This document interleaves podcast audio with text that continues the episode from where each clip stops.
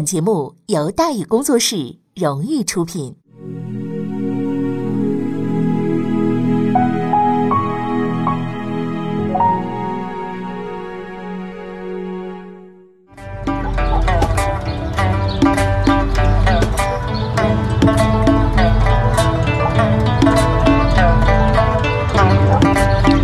说书唱戏劝人方，三条大道走中央，善恶到头终有报，人间正道是沧桑。给您续上一杯茶，我慢慢的说，您细细的品。听大宇话说。明朝除了咱们广播直播以外啊，我们还在喜马拉雅独家网络发布。各位呢可以登录喜马拉雅手机和电脑客户端，搜索“大禹茶馆”，选择收听。上期节目咱们说到哪儿啊？咱们说到反攻倒算，朱由检挥舞大棒，势不两立，崇祯帝清理阉党。几天过去了，经过清查，内阁呢上报了阉党名单，共计五十来人，成果极其的丰硕。然而这一次，崇祯先更为愤怒啊！嗯。他当即召集内阁，严厉训斥啊！你们这帮人怎么办事的啊？就五十来个人，人数不够，都给我老实点大臣们都很诧异，都五十多了还不够啊？不不够不够，皇上说不够，那咱再捞几个吧。第二天内阁又送上一份名单啊，这次是六十几个，该满意了吧？这次皇帝大人没废话，一拍桌子，人数不对，再敢糊弄我，以抗旨论处。崇祯帝说的是对的。内阁的这几位仁兄啊，确实糊弄他了。虽然他们跟阉党都有仇，而且皇帝支持，但是阉党说实在人数太多了，毕竟这是个得罪人的事儿。阉党也好，东林党也罢，不过就是混碗饭吃，何必呢？不管了，接着糊弄吧。哎呀，这个跟皇上说了，说皇上啊，我们都是外臣啊，宫内的人事我们不清楚。崇祯乐了，哼，我看不是不知道，是怕得罪人吧？啊？哎，你说怪事儿了啊！崇祯初来乍到的，他怎么知道人数不对的呢？崇祯呢，帮他们解开了这个谜题。他派人抬出了几个包裹，啊，扔到阁臣面前，说：“来看看吧，这是什么？”打开包裹那一刻，大臣们明白了，这次赖都赖不掉了。包裹里边是无数封跟魏忠贤勾搭的奏书，很明显，崇祯不但看过，还数过。得了，混不过去了，玩命干吧！就这么着，自天启七年十二月一直到崇祯元年三月，足足折腾了四个月，阉党终于被彻底整趴下了。最后的名单共计二百六十一人，分为八等，特等奖得主两人啊，魏忠贤克使，罪名首逆，处理凌迟；一等奖得主六人，以崔成秀为首，罪名首逆同谋，处理是斩首。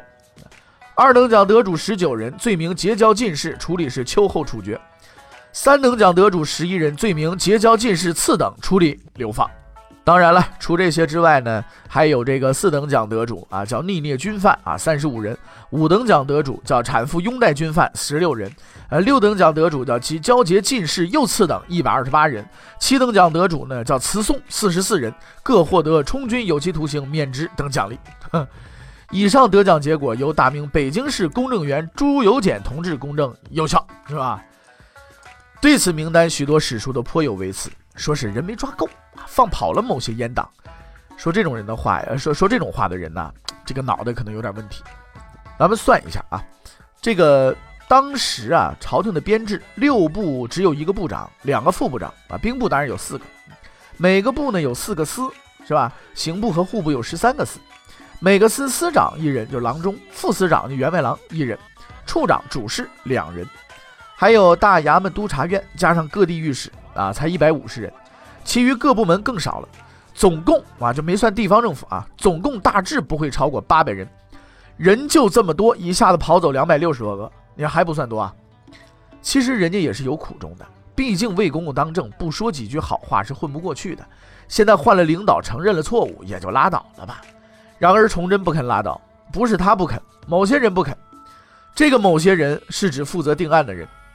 大家在朝廷里平时你来我往的，难免有点过节。现在笔在手上，说你是阉党，你就是阉党。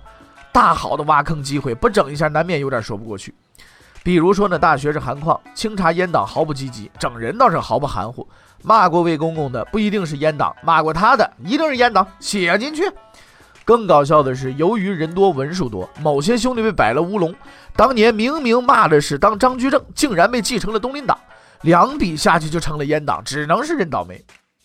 此外呢，在这份名单上啊，还有几位有趣的人物，比如那位要在国子监里给魏公公立牌坊的陆万龄同学，屁官都不是，估计连魏忠贤都没见过。由于风头太尖太大了，竟然被定了二等，跟五虎五彪一起被拉出去给剁了。那位第一个上书弹劾魏公公的杨文元，由于举报有功，被定为三等，拉去充军去了。而在暗中扮演了滑稽角色的陈尔义、杨所修也没能跑得了。根据情节，本来没他们什么事儿，鉴于其双簧演得太过精彩，由皇帝特批六等奖，判处有期徒刑，免官为民。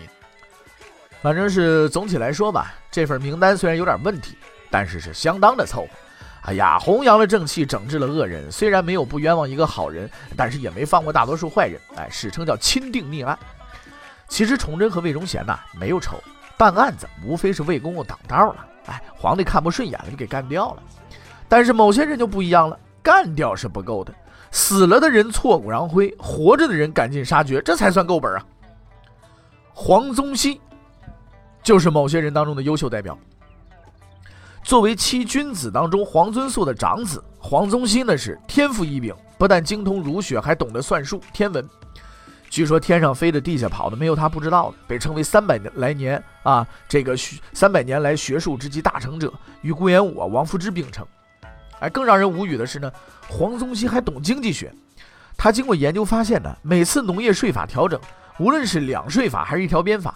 无论动机如何善良，最终都导致税税收增加，农民负担加重。换句话说，不管怎么变，最终都是加。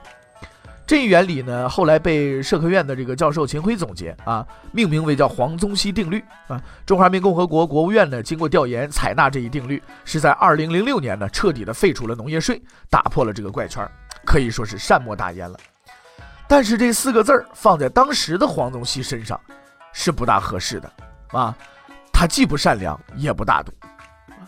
当时恰好朝廷审讯徐显纯，要找人作证，哎，就找来了黄宗羲。结果这事儿呢，就这么闹起来了。徐显纯此人呢，说是死有余辜，还真是有余辜。拿锤子砸人肋骨，用钉子钉人耳朵，钉人脑袋。六君子、七君子，打都是死在他手里。为人很恶毒，而且有心理变态的倾向。而且这个人向来呀是冷酷无情，没人敢惹的。杨涟如此的强硬，许仙毫不怯场，敢啃硬骨头，亲自上阵，很有几分硬汉色彩。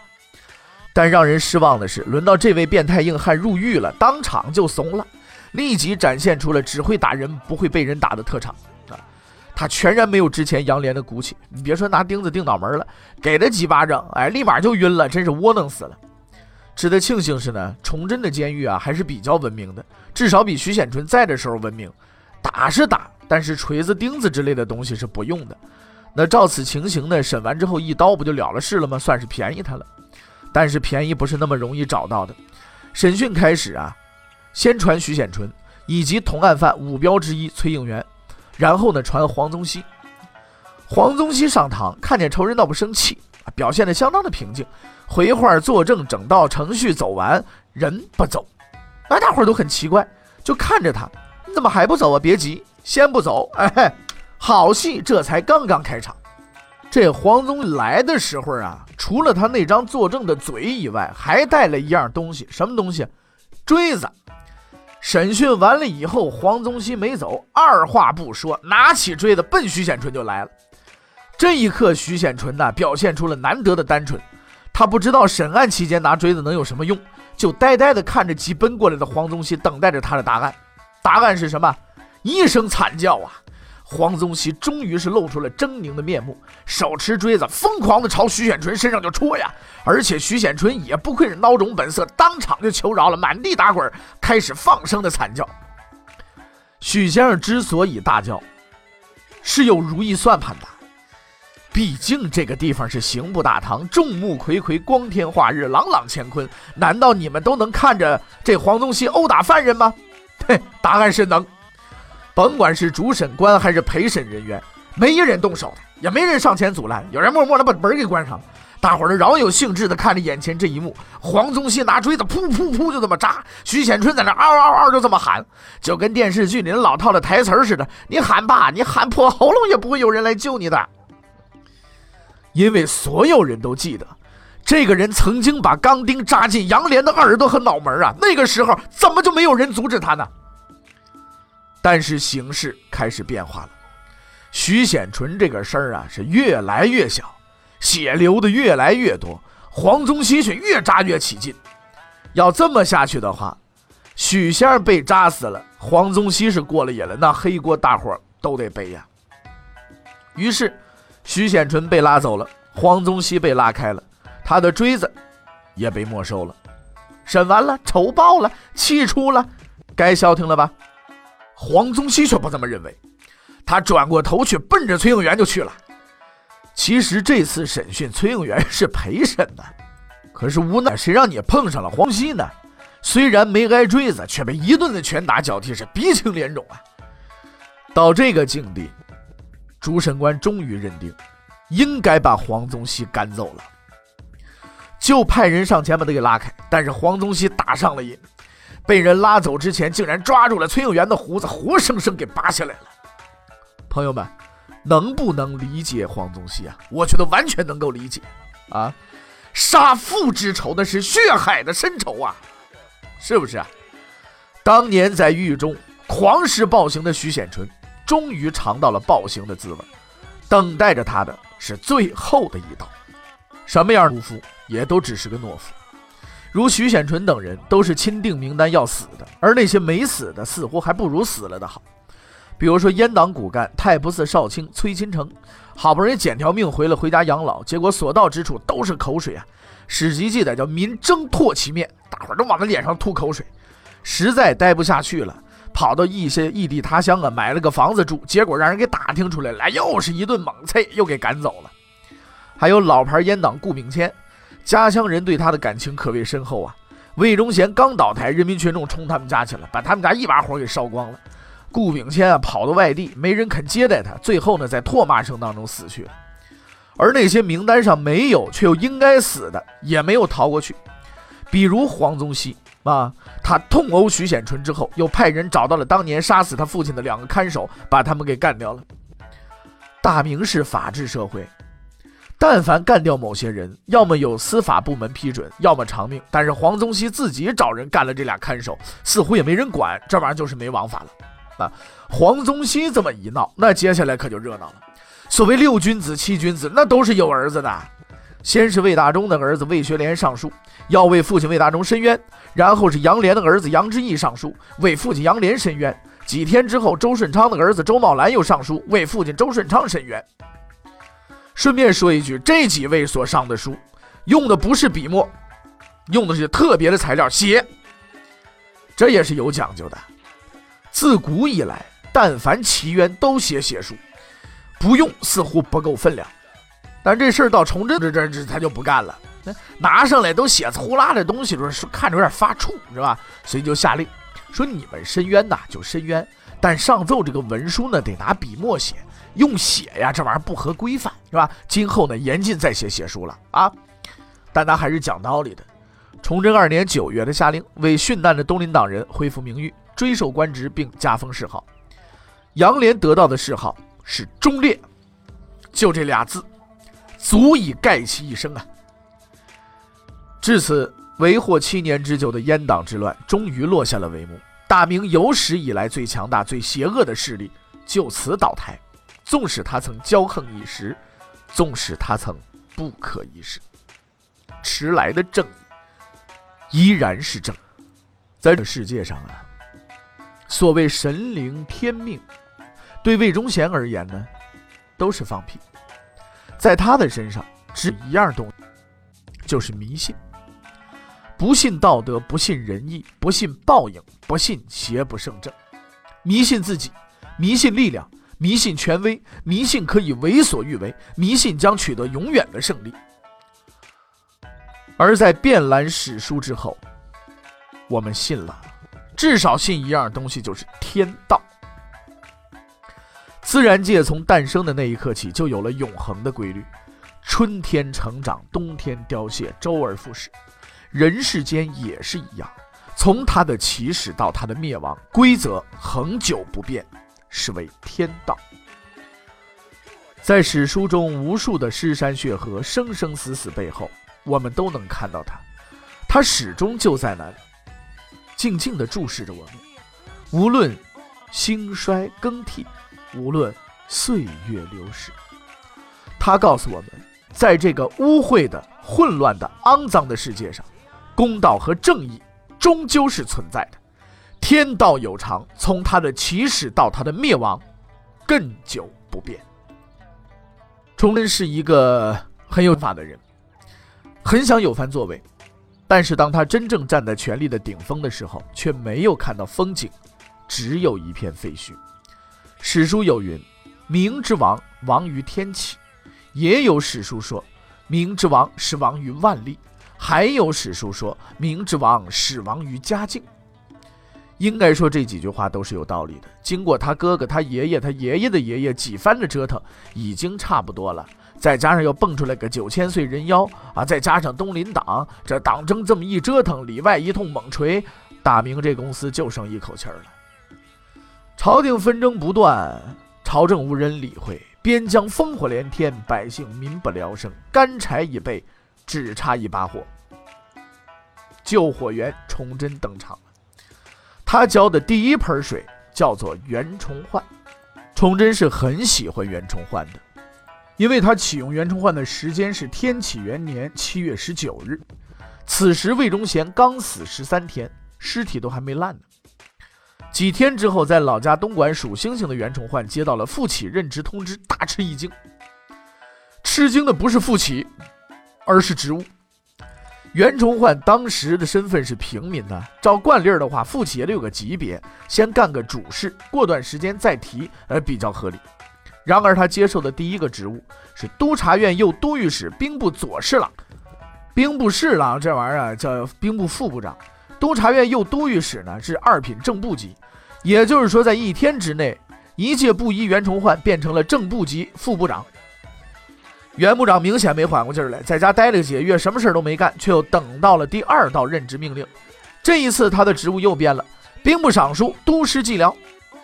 明代有史以来最不可思议的任职令诞生了，因为兵部尚书、都师蓟辽是一个很大很大的官儿。所谓兵部尚书、国防部部长很牛吧？但最牛的官职是后四个字儿——都师蓟辽。我们之前曾经说过，明代的地方官呢，最大的是布政使、按察使和指挥使。为防护互相扯皮呢，由中央下派特派员统一管理。这个特派员就是巡抚。鉴于后期经营不善，巡抚只管一个地方也摆不平，就派高级特派员管理巡抚，这是总督啊。到了天启崇祯的，局势太乱了，连总督都搞不定了，就派特级特派特派员啊，比总督还大，这就是都师。换句话说，都师是明代除了皇帝以外，管辖地方权力最大的官员。而要当巡抚、总督、都师的条件也是不同的。要当巡抚，至少混到督察院迁都御史啊，就是这四品正厅级，或是六部侍郎的副部级，这才有资格。而担任总督呢，一般都是督察院都御史，这二品部级，或是六部尚书，这都不是部长级别的，是吧？明代最高级别的干部就是部级了，所以能当上都师的只剩下一种人了，就是内阁大学士。比如之前的孙承宗，后来的杨嗣昌，都是大学士都师，袁崇焕例外。就在几个月前，他还是原老百姓；几个月之后，他成了原尚书，还破格当上了都。而原都师的管辖范围包括冀州、辽东、登州、天津、莱州等地。换句话说，原都师手底下五六个巡抚啊。任职命令同时告知，立刻启程赶到京城。皇帝着急，现在想见你。崇祯确实着急见袁崇焕，因为此时的辽东已经出现了一个更为强大的敌人。那么这个敌人是谁呢？欲知后事如何，且听下回分解。